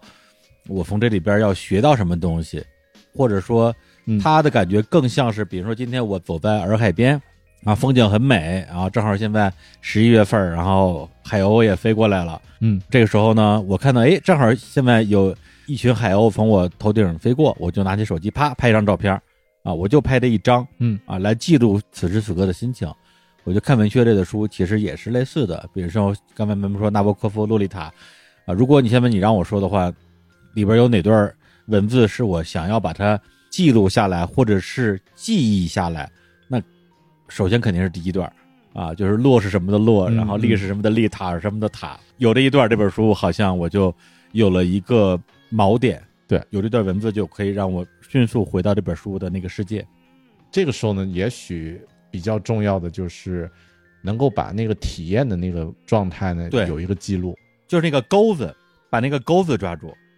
然后至于钩子勾住的那个东西，其实反而你不用刻意去存储它，因为你很容易找到它。对，几乎网络上你可以找到任何一本书的任何内容，嗯，那任何一句话，但很多时候我们其实忘记的是那些，或者说需要去保留的，就是第一时间的那个状态啊、嗯你的体验和你的提出的问题或者触动。这也是我为什么说做读书笔记或者做记录的时候呢，做摘记，然后能够用自己的语言去把看过的一个内容啊、能够描述出来，甚至有可能的话去区分一下你的记录的信息和感受这两种东西，比如用不同的嗯。笔把它、对对对把它记录下来，感受是一种颜色，需要去保存的信息是另外一种颜色，那么可能以后你就能够很快去复现那嗯。个当时的共振。哎，你做读书笔记具体用什么工具啊？除了本儿之外，通常我是这样的，我在阅读一本书的时候呢，呃，如果是电子版，我会直接画下来摘录，所有的摘录内容呢，最后都会同步到一个叫做 Notion 的一个软件。哦那哦，么它就是我的第二大脑。比如说，我在我的这个 Notion 里面读过的所有书，每一本书有一个专门的文档，那么它会有摘录的这个笔记，然后也有我的一句话的描述，也有它和其他书的一些关联，但它是一个在增长的一个过程。嗯如果是纸质书，我通常是这样的，就是说读完了以后呢，我会花十几分钟时间把自己做的这个摘记笔记呢，呃，哪怕就是拍一张照片，然后存在里面，嗯有的时候也就够了。对对对呃如果需要呢，你可以把它记录下来。然后，特别是像如果是用这个便利贴或者是荧光笔这些画过，你自己有有记录原始数据的话呢，其实拍一张照片，嗯，但它都存在我的一个文档里面，就是这个叫做 Notion 的这个软件里面。哎，然后呢，需要的时候都可以去查阅。嗯比如说，如果有一天要去做一个跟某本书有关的内容，我会先看我的这个笔记在哪儿，然后当时的这个内容有些什么，然后它也变成我现在读书的一个最后的一个部分，就是。呃，我可以不读完一本书的所有的从第一页到最后一页，我可以不用读完这本书。但如果我不把那个书的笔记的那个页面建立起来，把它那些信息整理在那里面的话，我认为它我就没有读完这本书。哦，这是你的那个仪式感。嗯，刚刚狗哥啊非常慷慨啊，在节目里边把他这本书里边的百分之八十的内容都给讲了 啊，但是讲的非常的粗糙啊，听得我一知半解啊，这是为什么呢？啊，故意为了为了让大家去买书啊，所以再隆重推荐一下这本书啊，叫做《高效阅读》，作者是刘金娣啊，就是大狗熊狗哥的本名儿。啊，这书里边，刚刚我们只聊了前面几个章节，后边还有一些，比如说关于互联网时代的阅读啊，如何高效阅读有声书啊，如何高效阅读英文书，以及一些啊阅读导师们的读书技巧，这些都是这本《高效阅读》这本书本的内容。嗯，大家对这本书如果有兴趣的话呢，就可以上各大电商平台啊去搜索购买。啊，刚刚狗哥提到的那些呃什么小软件儿、小工具啊，主要是那些 app 的名字吧，我们也会在今天节目的呃文案里边给大家列出来，方便大家自己去搜索下载。嗯，行，那今天我们关于书的部分就聊这么多。那接下来呢，还有一个小小小环节啊，如果是只对这本书本身，或者是对于高效阅读感兴趣的听众，听到这里就可以了。因为接下来一个环节呢，就是我跟狗哥的盘道时间，我们可能要叙叙旧啊，因为确实八年没见了，也非常关心他的现状啊。然后，哎，你那个播客《狗熊有话说》还在正常播出吗？啊、还在，但最近这个有点儿没有那么每周都有的正常更新啊。最后一期应该是上个月有更新了一期啊，那我还是尽量保持这个状态，就是能够不定期吧，至少啊也能有节目在上面放。对我是从听众角度，只要你能保持月更，就不算停更；年更的话，就跟停更没什么区别了。是月更还是正常的。那最后就是给大狗熊的很多他的播客的老听友啊，狗熊有话说的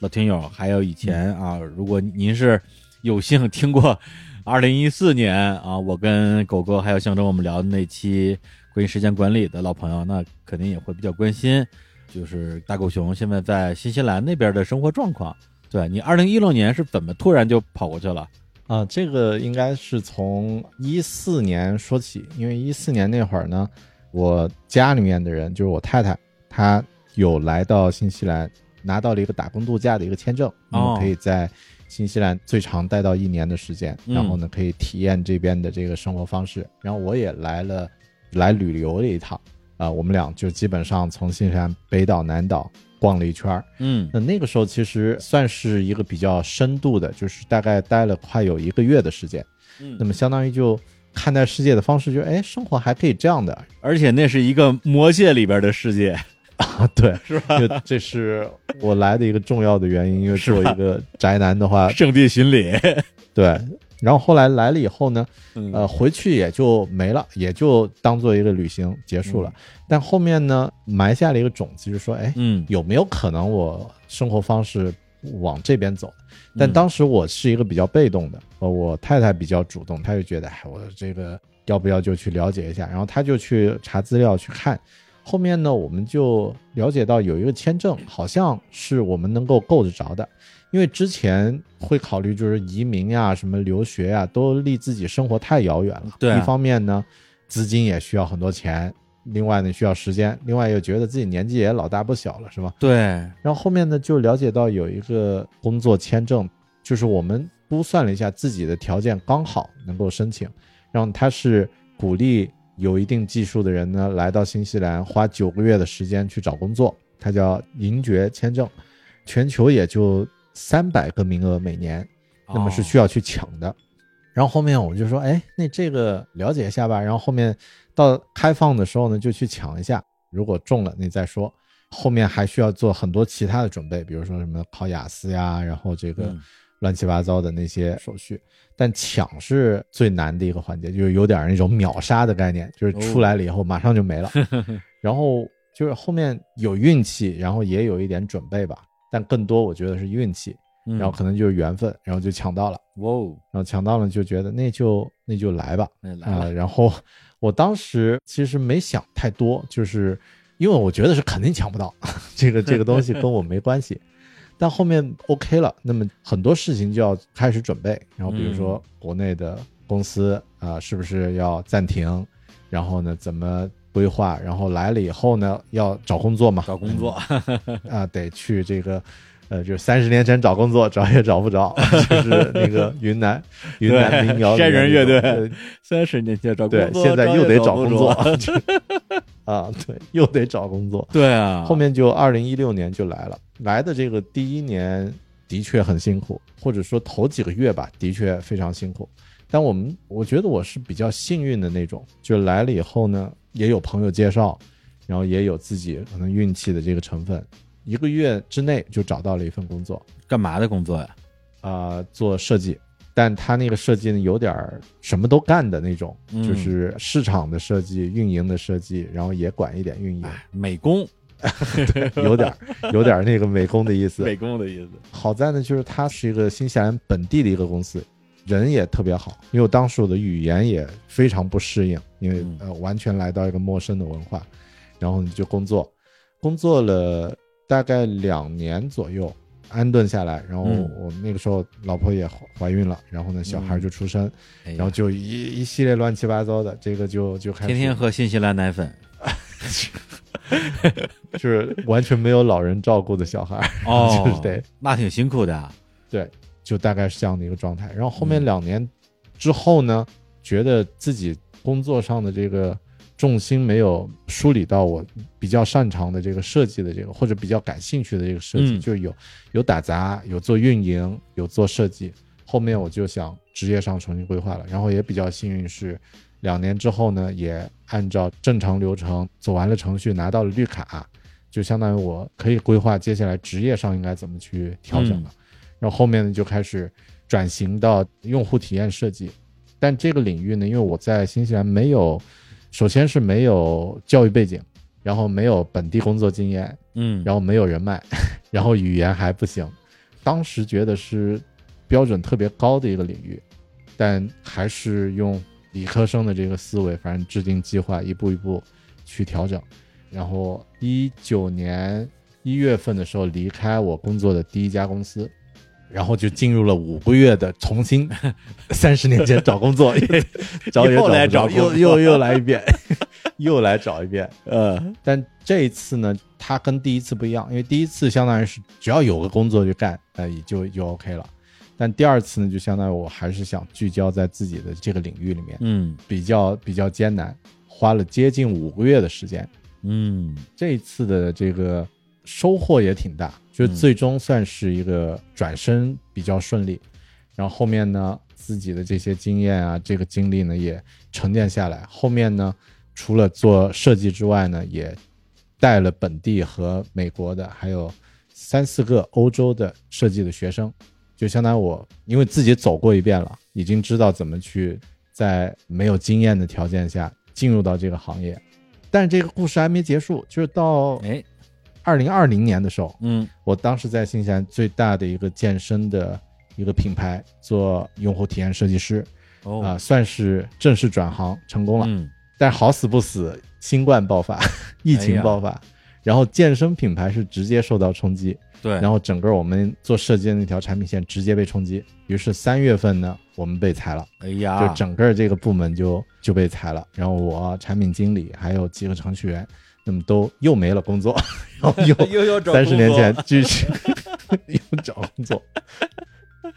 但这一次其实我心里就已经知道我没问题，技术上各方面都 OK 了，然后已经有经验了，嗯已经有工作的这个背景，也有人脉了。找工作的经验比较丰富找，工作经验比较丰富。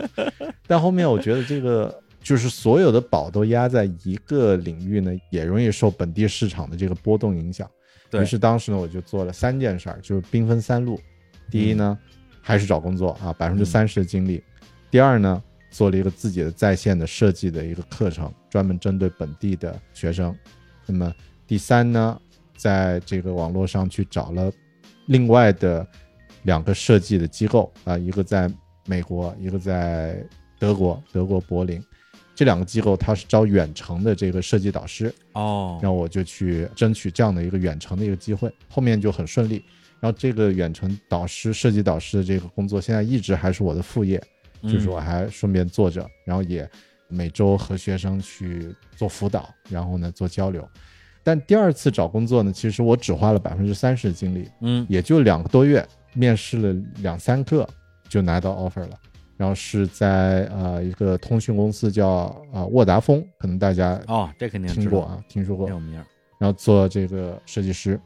做了几个月之后呢，新西兰最大的一家软件公司叫 Zero，是一家财务和技术类的一家软件公司啊、它在本地是应该算是科技行业里面最顶级的一个雇主了，因为全球大概几千个员工啊，算是本地的一个明星公司。然后他招人，我之前是完全没有考虑过，因为觉得离自己是完全太远了。嗯没有教育背景，然后也没有经验，但后面面试几次以后，也就顺利进到这家公司。那么现在是在 Zero 做产品设计师哦啊、哦，所以播客还在做，但是那个不定期的在更新。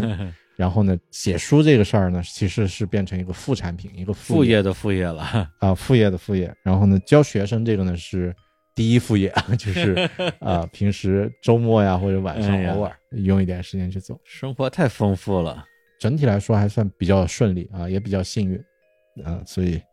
拉拉杂杂就说了一大堆，就是我大概的近况啊。挺好，挺好的。对，因为你不说，好像感觉也找不到一个特别好的契机，说咱们花，比如说一个小时的时间，在微信里边用文字把你这几年整个梳理一遍，或者是咱们打个电话来聊聊，好像又觉得有点刻意。但是今天你这么一说的话，一下把过去六年你的这个啊非常波折啊，但是呢曲径通幽的找工作的过程，整个过了一遍，我也终于知道你在干嘛了。是，对，不然整天就是家伙在干嘛？就是留个长头发，然后就啊，对，因为你看朋友圈，你看不出他的实际的工作状况，看到的全都是什么带小孩出去玩啊，对留一大长头发呀，或者是某一件事情发表观点啊，对，这些都是非常碎片化的阅读。今天相当于是来了一个高效阅读，啊，对，由作者直接是作者评论的高效阅读。挺好，挺好。对，说起来，其实这六年也算是头几年、头两三年波动还挺大的。然后呢，特别心理上，我觉得咱们这种呃年纪已经成年的，然后来到一个新的国家，对，适应一个新的文化，这个难度其实是挺大的。而且是从三十多岁到四十多岁，差不多吧？对如果像有一些，比如说从小在国外读书啊，那么可能难度就会小很多，小很多它有缓冲嗯，而且有自己的朋友圈嘛，他有自己的这个呃人际和朋友是有联动的。但嗯。像三十多岁空降到一个新的国家，嗯，那个难度太大，而且有的时候甚至是那种最基础的东西都要重新开始，就是嗯一开始头头几个月、头一两年，经常会有那种，一方面是挫折感，一方面是你知道你自己已经理解了，但是又被当做一个很低幼的这种状态来面对，因为你嗯无法表达出自己想到的东西，你无法正常的表达，对，甚至有一些最基础的都还在学习，嗯甚至插头的那个格式都要从头开始，很多小细节都要重新开始，这个给人的压力是挺大的。但是过了几个月，或者说过了一一两年以后，也许这个状态就会完全不一样，就会有一些很大的一些改变。嗯，哎，那你没有朋友的这问题，后来是怎么解决的呢？就交朋友呗。交到了吗？我当时去年吧写过一个，就是有一天聚会回到家里以后呢，我写了一一段自己的一个感受，就是说，哎，我今天第一次在奥克兰这个城市找到了家乡的感觉，哦，因为当时呢是我去参加一个活动，也有一些自己的一些分享，然后后面呢就大家也跟我互动，然后呢、嗯下来以后大家喝酒聊天，就互相非常亲切，然后呢。嗯也有认识的熟人，也有来交朋友的新人。后面开着车回家的时候，就会有一种，哎，我好像有点像那种在以前的，比如昆明，或者是在我工作过的北京，跟朋友一起聚会完了以后，开车回家的那种，嗯有点尽兴而返的感觉。嗯，然后忽然那个城市的感觉，那种客居他乡的感觉就没有了，就变成一个，哎，我好像这个变成一个第二故乡了，变成一个我熟悉的地方了，这样的一个状态。行，那咱们叙旧的部分就先叙到这里啊，以后有机会可以再嗯再慢慢叙。那最后最后我也是临时想到了一个小问题啊，既然咱们今天是聊高效阅读，那么最后就请大狗熊老师给我们的听友们推荐，你就推荐一本吧，就是你最近看了之后非常想跟别人分享的书。哎，这个还是个挺好的问题。哎，如果只推荐一本的话，嗯我觉得能够给听节目的人带来最大帮助的，应该是一本叫做《你为什么睡觉》这本书、Why You Sleep》，作者是一个英国人，叫做 Matthew 什么的，反正就是一个嗯研究睡眠十几年的专家。那么他这本书里面有很多观念，其实颠覆了我对睡觉这件事儿的一些理解。嗯所以我觉得可能在听节目的很多朋友，因为咱们现代人或多或少都会有一些睡眠方面的嗯问题、困惑，或者是错误的认知。那么这本书里面呢，会有很多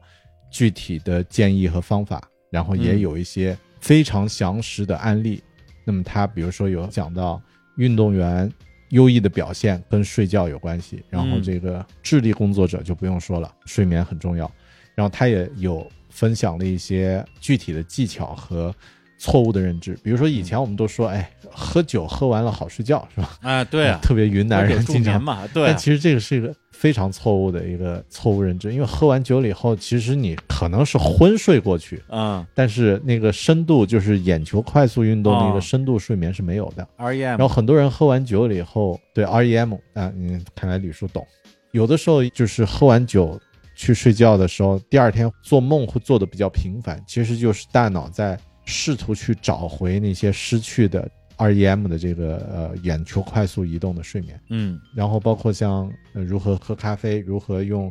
温度的方式去调节这个室内温度，稍微低一点，比如十八度、十九度这种温度，呃，其实人睡觉会睡得特别舒服。嗯类似这种，我觉得还挺有帮助的。但我自己会这样，我我现在养成一个习惯，就是睡眠的时候中间出了一些问题，比如说中途醒了睡不着了，我以前会很焦虑，说啊，嗯我现在又少睡觉了，哎呀，然后明天肯定状态不好。嗯然后嗯明天肯定会精神不好。但是现在我就，如果我睡不着了，我我就说明可能我身体现在就是因为某种原因他不需要，不能进入这不需要，那么我就去读本书或者是干嗯其他的事儿、就 OK 了。哪怕你对就睡在床上就去所谓的冥想啊，就去嗯集中精力，它也对身体有帮助，那么就 OK。对这本书，我觉得会比较推荐。嗯 Why We Sleep，中文版应该名字是叫《我们为什么睡觉》。嗯，有引进，有引进，我有印象这本书。嗯，刚才你说那个，我最近也有这个体会，就以前我也经常失眠嘛，然后第二天，特别是第二天有事儿又需要早起的情况之下，就会非常焦虑。但现在我偶尔失眠，失眠的时候，我基本上能做到不焦虑。方法就是刚才你说那个方法，反正今天晚上也睡不着啊，那我就看会儿书，而且真的有好几次是真的睡不着，就看书也睡不着，直接就看到天亮，然后就看完了一本书，所以就不但没有因为失眠而觉得特别焦虑，还觉得哎特有成就感。啊、赚到了，是是，对，有一种哎失眠我可赚到了的感觉。而且刚才你说什么睡觉之前喝点酒，这个就跟你说就太云南了，你们就不得不让我想到了刚才咱们提到的山人乐队的另外一首歌啊，就叫《酒歌》啊，那首歌是这样唱的。呃，什么喜欢喝也要喝，不喜欢也要喝，管你喜欢不喜欢都要喝，这什么虎狼之词？太奇怪了。对，彝族祝酒歌，那个是吃饭都得唱的。啊对，嗯，行，那我也给大家推荐一个东西吧，嗯也可以是推荐一本书啊，因为刚才正好提到了一本书，就是印度的奥修写的《庄子心解》，然后这本书是一本什么样的书，我就不展开说了啊，因为我水平也也不到，我可能也说不了太好，我就念里边的一首诗啊，这首诗呢，相当于是奥修对于庄子的哲学的一种理解。然后这首诗是这样写的：如果一个人在跨越一条河，有一只空船撞到了他的小船，即使他是一个脾气很坏的人，他也不会生气。但是如果他看到有一个人在船上，他将会对他大声喊叫，叫他驶开。如果那个喊叫没有被听见，他会再度高喊，而且他还会开始大骂。这一切都是因为有人在那只船上。但如果那只船是空的，他一定不会大声喊叫，他一定不会生气。如果你可以空掉自己的船来跨过世界的河流，那么就没有人会反对你，没有人会想来伤害你。哎，就是我第二次读这本书的时候，应该就是读到了这首诗，我觉得，哎，这个跟我最近思考的一些东西不就是完全同一件事情吗？好像就是找到了那种共振的感觉，然后才顺着往下看、啊，痛批自己的痛批。所以呢，嗯。就是这首诗和这本书啊，也献给大家。嗯，最后这个收尾，我觉得特别文艺啊，就啊，是又回到了不是文艺，这是空空，懂不懂啊？真是 你你那个对佛教的书都白看了，最后真是。嬉笑怒骂之后，回到了本真你的自己。啊，可以，好，嗯，行，那今天呢，我们跟啊远在新西兰的我的老朋友啊大狗熊狗哥就先嗯聊到这里，希望有机会啊，咱们还能在一起聊点儿我们都感兴趣的话题。那最后呢，也给大家带来一首歌啊，这首歌呢也是我现想的，因为之前说聊阅读这个放个什么歌啊，好像也没有什么跟读书有关系的歌，一时之间也想不出来。哎，啊，但是这儿有一首歌非常的适合，就叫做《空帆船》。我们这首《空帆船》里边 来结束这期的节目。我还以为你要放商人乐队，三十年，三十年来最后又颠儿回去了不着啊！拿这当片头曲，拿这当片头曲。好的好的，感谢李叔的邀请啊，然后这次呃聊得很开心，谢谢邀请也呃希望大家之后再有机会聊其他的东西。对，如果对大狗熊的他的分享感兴趣，也可以去关注他的个人播客。你的播客是哪年开始做的？呃，二零一二年，嗯，OG 啊，名不虚传啊，做了整整十年的一个博客，叫做《狗熊有话说》。谢谢大家，好，那就在这首《空帆船》里边跟大家说再见，拜拜。拜拜。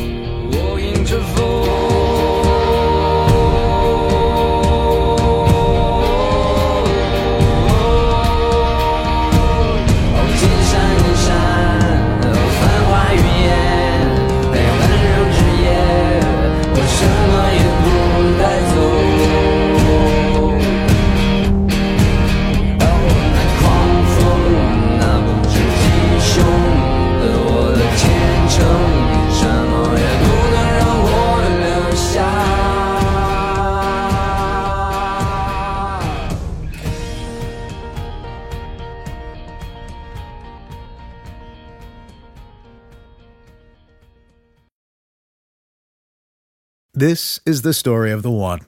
As a maintenance engineer, he hears things differently. To the untrained ear, everything on his shop floor might sound fine, but he can hear gears grinding